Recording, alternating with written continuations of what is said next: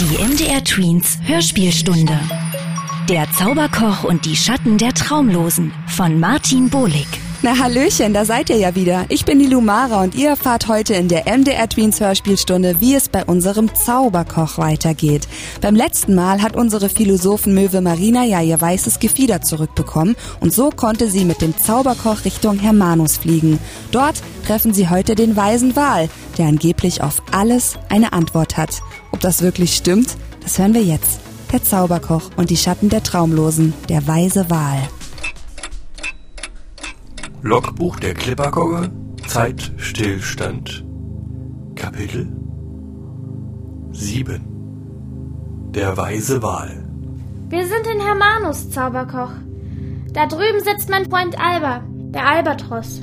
Er ist auch ein Küstenvogel mit Weitsicht. Marina flog seinen Felsensitz an und wurde von Alba in einer mir fremden Sprache empfangen. Ein meine Arbeit und euch.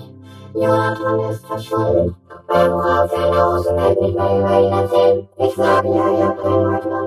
Doch ich konnte sehen, wie er den Kopf schüttelte. Marina wirkte verstört und mit ihren Gedanken sichtlich irgendwo im Nirgendwo.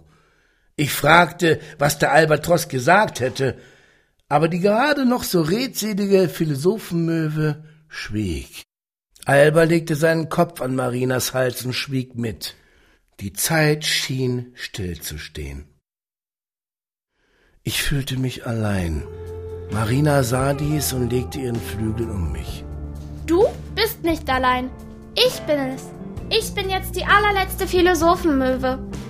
Mein Freund Jonathan hat sich aufgelöst. Er ist in die Vergessenheit der Außenwelt geraten. Marina schloss die Augen und schwieg, als bereue sie diese Worte. Eine in mich hineinkriechende Traurigkeit ließ eine Träne über meine Wangen rollen. Was ist das? fragte ich. Dieser Moment war bitter wie Trauerlaub. Tränen in meinen Augen ließen alles um mich herum verschwinden und brachten die erste Erinnerung an die Außenwelt mit. Ich sah junge Schüler in einem Klassenraum. Sie waren noch Kinder. Sie wurden von ihren Eltern umringt und trugen lange spitze Hüte in den Armen. Hüte, wie sie die Zauberkochschüler auf den Kopf tragen, nur umgekehrt und mit lauter Sachen drin. Ich erinnerte mich an meinen ersten Tag als Zauberkochschüler. Wir saßen alle auf einer Lichtung um ein Feuer herum. Ein Zauberkochmeister stand in der Mitte, und er trug genauso einen dieser spitzen Hüte. Lächelnd nahm er seinen Hut vom Kopf und schenkte ihn einem Zauberkochschüler, gefüllt mit süßen Früchten und einem Zaubersäckchen. Der Zauberkochmeister hatte immer neue Hüte auf, die er verschenkte, bis alle Schüler ihren eigenen Spitzhut hatten. Nur Eltern waren nicht dabei. Das dazugehörige Gefühl ließ mich daran erinnern, dass wir Zauberköche weder Vater noch Mutter hatten. Und was war mit Horatio? Hatte sie einen Vater? Irgendwann muss uns Alba verlassen haben, so leise, dass wir es gar nicht bemerkt hatten. Als die Sonne langsam zum Horizont wanderte und sich die blaue Stunde näherte, schob mich Marina auf ihren Rücken und startete in den Sonnenuntergang. Steil flogen wir über Meer und Felsen, die Marina Klippen nannte. An einer besonders auffälligen Klippe, sie sah aus wie eine Welle, drehte die letzte Philosophenmöwe auf das weite, offene Meer. Mitten in die blaue Stunde und die Gefühle, die dann kommen. Wir flogen bis zum Morgengrauen, als Felsen am Horizont auftauchten. Das ist unser Ziel. Das ist Helgoland. Fast geräuschlos landeten wir auf diesem riesigen roten Felsen. Hier soll er sich aufhalten. Der weise Wal. Marina zeigte mit ihrem Schnabel auf das Meer. Aber er war kaum zu sehen. Ab und an tauchte ein Stück seines Rückens aus den Wellen, wie eine Insel, oder er winkte mit seiner großen Schwanzflosse. Aber wunderbarerweise reichte seine Nähe schon aus, dass ich mich weiser fühlte. Sich weiser fühlen reicht natürlich nicht aus, um Rat zu finden. Ich konnte den Ball aber auch nicht fragen. Dazu hatte ich ja viel zu viel Respekt, in der Hoffnung, seine Weisheit auch hören zu können. Doch der Wal zog weiter schweigend seine Kreise. Nebel kam auf. Meine Trauer wurde stärker. Ich wünschte mir, Horatius Stimme zu hören. Sie war immer da, wenn ich nicht weiter wusste. Da, kaum hörbar, ein Rufen aus der Ferne, doch es war nicht Horatio. Die Stimme verschwand in einem Echo. Marina und ich sahen uns an. Ich fragte Marina, ob sie die Stimme auch gehört hätte. Marina nickte. Ich war erleichtert. Wir schauten in den Nebel und hofften auf ein kleines Wunder. Derweil schwamm auch der weise Wal in den Nebel und tauchte ab. Stille. Plötzlich hörten wir einen lauten Walplatscher. Er hatte eine Welle ausgelöst, die das Geräusch eines gleitenden Bootes vor sich herschob. Ein lautes Wal, Backboot! drang durch den Nebel. Wir konnten es kaum fassen. Und als der Bugmast der Schaluppe aus dem Nebel stieß, sahen wir ihn darauf sitzend. Hack! Ich nahm meine Möwenfreundin in den Arm und gab ihr einen Kuss. Auf den Schnabel. Das kleine Segelboot ging etwas entfernt vor Anker. Offensichtlich, um nicht von den Brandungswellen gegen die Felsen gedrückt zu werden. Hauke gab uns ein Zeichen, an Deck zu fliegen. Marina schaute mich abwartend an. Und obwohl ich überglücklich war, Horatio wiederzusehen, umarmte ich Marina ganz fest. Für einen sehr langen Moment. Ja, das muss man für Freunde tun. Ihnen Zeit schenken. In der Zeit des Wartens und Schweigens merkte ich, dass der Ball uns schon mehr geholfen hatte, als wir dachten. Er stand für Ruhe und Gelassenheit, und seine Weisheit bestand auch im Schweigen. Es ist gut, auch einmal zu schweigen, damit Fragen werden zu einem Gedankenreigen. Meine Freundin schaute in den Himmel, breitete ihre Flügel aus und schloss die Augen. Ich machte es ihr nach, blickte in die Wolken, breitete meine Arme aus und schloss die Augen. Vor meinen Augen tanzten alle Farben, und inmitten der Farben konnte ich eine Blume erkennen. Sie war mal gelb, mal rot, mal grün. Das musste sie sein. Siebenmal schnell. Ich griff nach ihr. Das war gar nicht so einfach, denn auch die Blume tanzte hin und her, auf und ab. Hups und ja, ja, jetzt hatte ich sie. Als liefe die Zeit siebenmal schnell rückwärts, erinnerte ich mich an alles vor dem Zusammenstoß mit dem Mammutbaum. Ich sah den Zauberkoch-Kindergarten und die Zauberkochschule. Sie machten uns zu klugen Zauberern. Und die Meisterköche der Zauberküche machten uns zu starken Heilköchen. Sie gaben uns ein langes Leben für unsere Abenteuerreisen um viel zu erleben und darüber zu erzählen. Aber jeder Zauberkoch für sich allein. Und es war uns verboten, Freunde zu finden auf unseren Reisen. Und wir durften auch keine Familien gründen, denn wir werden ja viel älter als Freunde und Familie. Meine Erinnerung machte mich wieder traurig und wütend zugleich. Ich dachte an Horatio und hatte nun ein Gefühl für das Wort Familie. Ankerhiefen. Ich wusste, dass dies dem Befehl gleich kam, zur Schaluppe zu fliegen. Ich muss nach einem Freund schauen. Ob er noch hier ist, im Regenbogenland. Wir sehen uns auf der Klipperkogge. Mach es gut, kleiner Zauberkoch. Nicht schon wieder die Trennung von einem Freund. Ich blickte auf die Schaluppe. Deren kleine Mannschaft machte sich bereit, die Felsenküste zu verlassen. Hauke zeigte auf das offene Meer, worauf Horatio das Steuer übernahm. Dieser Nebel darf uns nicht erreichen. Huck reagierte sofort und zog mit einem Aye, aye, Captain. ein Reservesegel am Bugmast hoch. Dass Horatio Kapitän genannt wurde, machte mich nur kurz nachdenklich, denn die Schaluppe nahm Fahrt auf. Und ich musste mich entscheiden. Ich blickte aufs Meer. Sein tiefes Blau wurde dunkler. In das beruhigende Wellenschlagen mischte sich Horatius rufen. Sieh die Welt so bunt wie du kannst. Sei so klug wie nötig und zaubere so gut wie möglich. Alles Gute, Zauberkoch. Noch bevor ich mich zu Marina umschauen konnte, schleuderte mich meine Freundin mit dem Schnabel auf ihren Rücken, segelte vom roten Felsen und brachte mich an Bord der Schaluppe. Und ohne ein Wort flog sie davon. Einfach davon. Sobald ich an Bord war, hatte ich die Größe der anderen zurück. Und als könnten die Freunde meine Familie ersetzen, umarmte ich alle, solange sie es aushielten.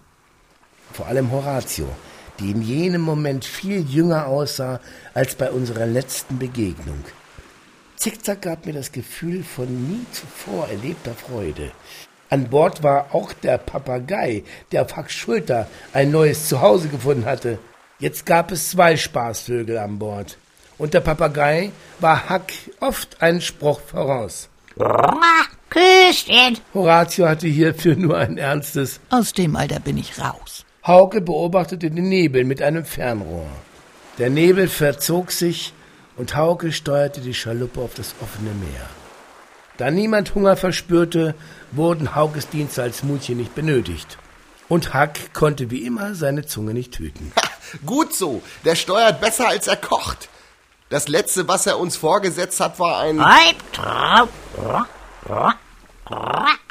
Küsschen. ergänzte der Papagei.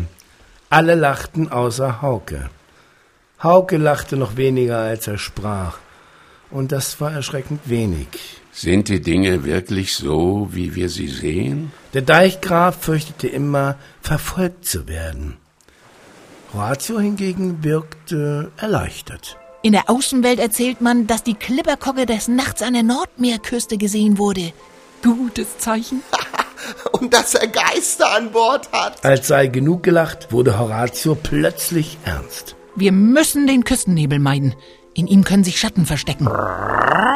Albtraum. Horatio ließ den Papagei auf seine Schultern klettern und fuhr fort. Winnie hat endlich eine neue Heimat gefunden. Er ist im Regenbogenland geblieben und hat dort den Wächter abgelöst. Ich schaute auf den Papagei. Horatio lächelte. Ihre Völker sind sich sehr ähnlich. Sie leben im Einklang mit der Natur und können sich daher auch verwandeln. Du hast gesehen, wie paradiesisch die Natur sein kann. Ich dachte an Winnie und es war, als hörte ich seine Stimme.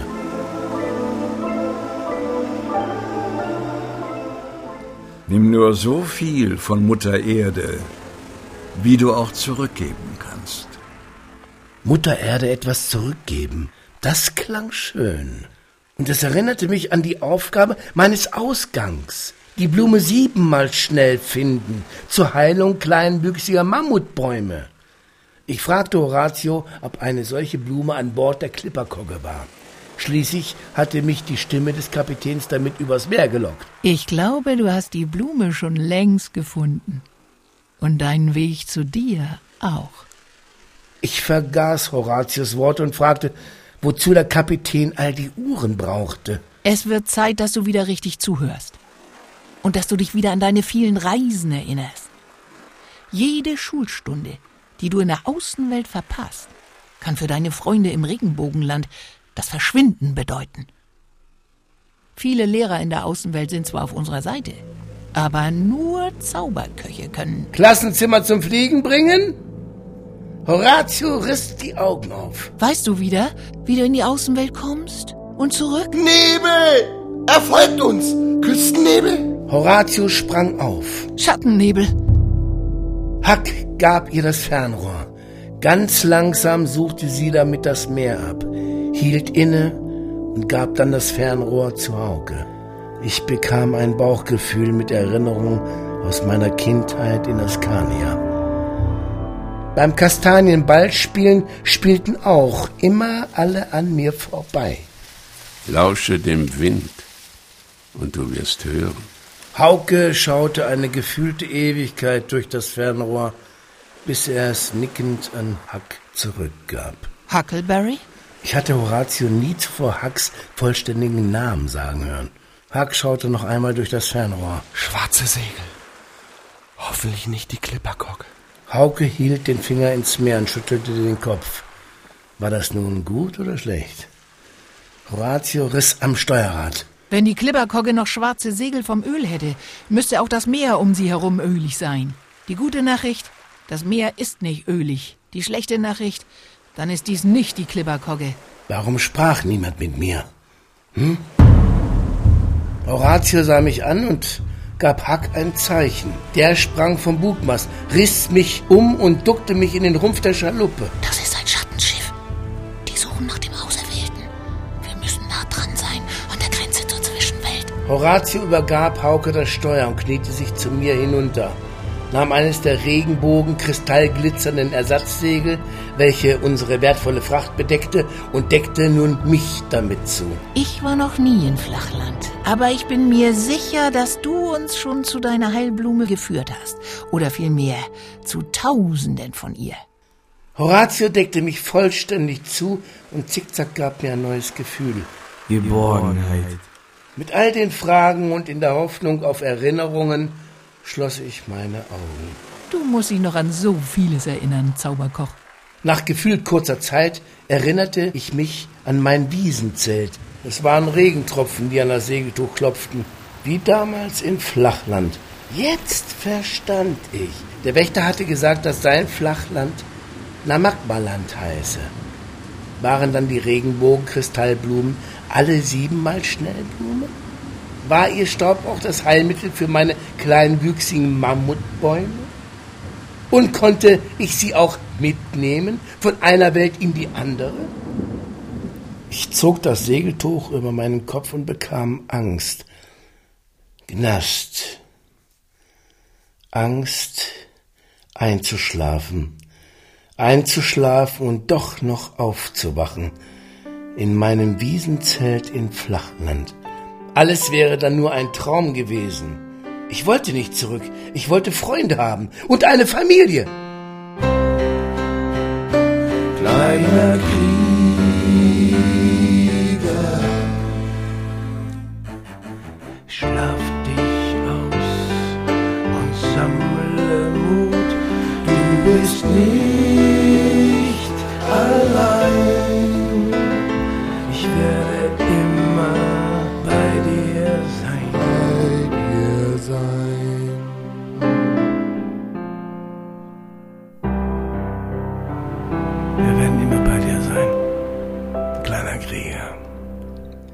Der Regenbogen-Kristallstaub im Segeltuch kitzelte meine Nase. Ich musste niesen und wirbelte den Kristallstaub auf. Jetzt sah ich nicht nur in jedem Klassenraum, sondern war auch drin. Vor mir saß ein kleines Mädchen, das mich erstaunt ansah, als wartete sie darauf, dass ich etwas sagte. Ich traute mich nicht, die Augen zu schließen. Das ist ganz schön schwer, kann ich euch sagen. Ich konnte nicht mehr und musste blinzeln. Kurzzeitigst sah ich in eine Dunkelheit. Als ich so blitzplötzlich wie möglich meine Augen wieder öffnete, lag eine weiße Vogelfeder auf meinem Tisch im Klassenraum. Ich blieb im Klassenraum, aber meine innere Stimme klang anders als sonst. Stimmt was nicht? Als sei sie nicht in mir, sondern irgendwo in diesem Raum. Das Mädchen vor mir gab mir ein weißes Blatt Papier und nickte mir zu. Ich versuchte mich hinter dem Mädchen zu verstecken, wie ich es immer in der Zauberkochschule getan hatte, und nahm die Feder. Wie mit Zauberhand geführt, begann ich auf das weiße Blatt zu schreiben. Schau in deine Gürteltasche, Zauberkoch. Die hatte ich schon ganz vergessen. Ich schaute hinein. Regenbogen, Kristall, Glitzerstaub. Ah! Und natürlich musste ich davon niesen. Der Regenbogenkristallstaub wirbelte aus der Tasche in meine Augen. Doch als ich nochmals niesen musste und sich meine Augen erneut schlossen, sah ich diesmal in die Dunkelheit unter dem Segeltuch der Schaluppe. Blitzschnell öffnete ich die Augen wieder und war noch immer in dem Außenweltklassenraum. Ein neues Gefühl überwältigte mich. Es entstand aus der Freude, in die Welt zurück zu können, in der meine Freunde lebten. Wie konnte ich wissen, dass dieses Gefühl Übermut war? Übermut tut selten gut. Er ließ mich in jenem Moment glauben, dass Regenbogenkristallstaub, Niesen und Blinzeln ausreichten, um von einer Welt in die andere zu gelangen. Der Übermut brachte mich sogar zum Tanzen.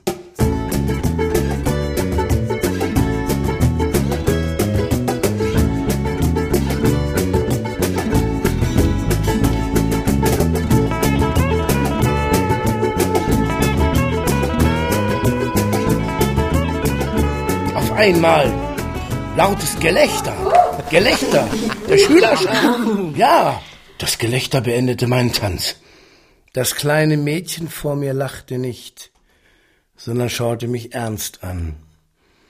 Ich beugte mich ungewohnt altklug zu ihr und fragte, warum sie denn nicht lache. Doch sie fragte zurück. Wo ist denn nun diese größer machende Blume? Ich traute meinen Ohren kaum. Sie sprach wie Marina.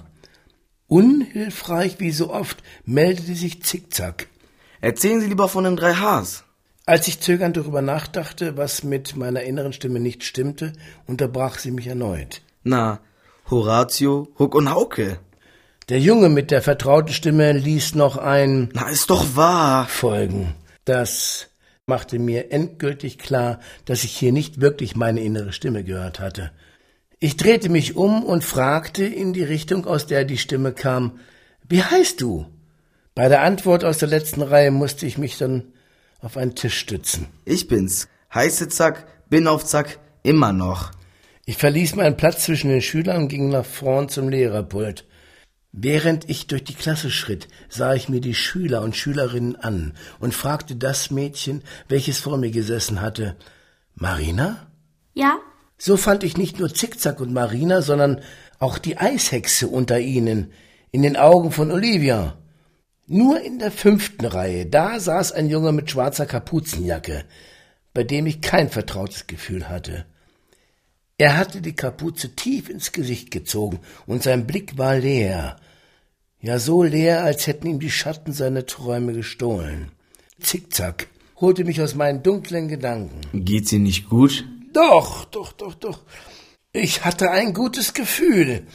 Das gute Gefühl, meine Freunde wiederzusehen. Und ich wollte begeisternd erzählen, wie wir erlebt hatten, dass sogar auf Sand ein Paradies entstehen kann. Ein lautes verwehte meine unausgesprochenen Worte.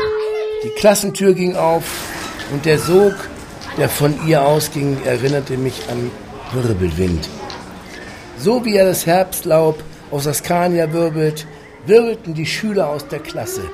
Ich konnte gerade noch meinen Hut schnappen.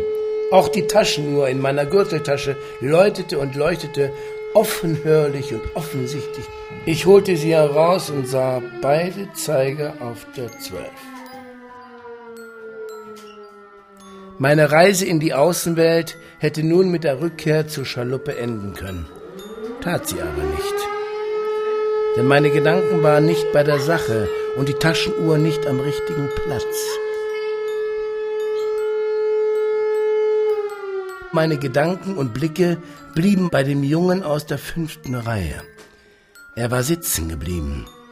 Ich ging zu ihm und entdeckte einen kleinen Kasten unter seinem Tisch, mit dem er zu spielen schien. Doch als er mich bemerkte, klappte er ihn zu und wollte in die Pause fliehen. Ich rief ihm nach, ob ich den Kasten sehen könne. Der Junge blieb stehen. Er zog seine schwarze Kapuze tiefer ins Gesicht und warf mir den Kasten zu. Was sind Traumlose? Ich kannte auch diese Stimme, wusste aber noch nicht woher. Traumlose sind Menschen ohne Träume, die auch nicht wollen, dass andere Menschen Träume und Fantasie haben. Stattdessen streben sie nach Macht über die anderen. Sie erlangen diese mit ihren Schatten. Traumlose bekämpfen mit diesen Schatten die Freiheit, die Freiheit, Kind zu sein und damit die Gabe aller Kinder, Fantasie.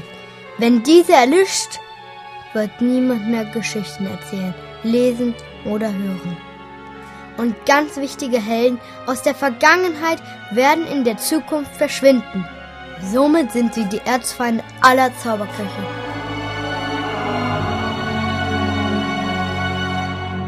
Während der Junge aus der Klasse verschwand, klappte ich den Kasten auf und blickte in die fesselnde Welt dieses Jungen. Eine Welt voll fantastischer Abenteuer, doch sie hatten keinen Anfang und kein Ende. War das ein Traum, Traum der Traumlosen? Und der Junge war schon gefangen, ohne es zu wissen? Ich begann zu grübeln. Hey ihr Lieben, die Lumara hier. Das wird ja immer spannender bei unserem Zauberkoch und den Schatten der Traumlosen. Buch von Martin und Erika Bohlig. Ihr habt gerade das siebte Kapitel gehört und beim nächsten Mal wird es für unsere Philosophenmöwe Marina und unseren Zauberkoch sehr gefährlich. Ob sich die beiden retten können? Wir erfahren es bald in der nächsten MDR Tweens Hörspielstunde. MDR Tweens Hörspielstunde. Wir funken dazwischen.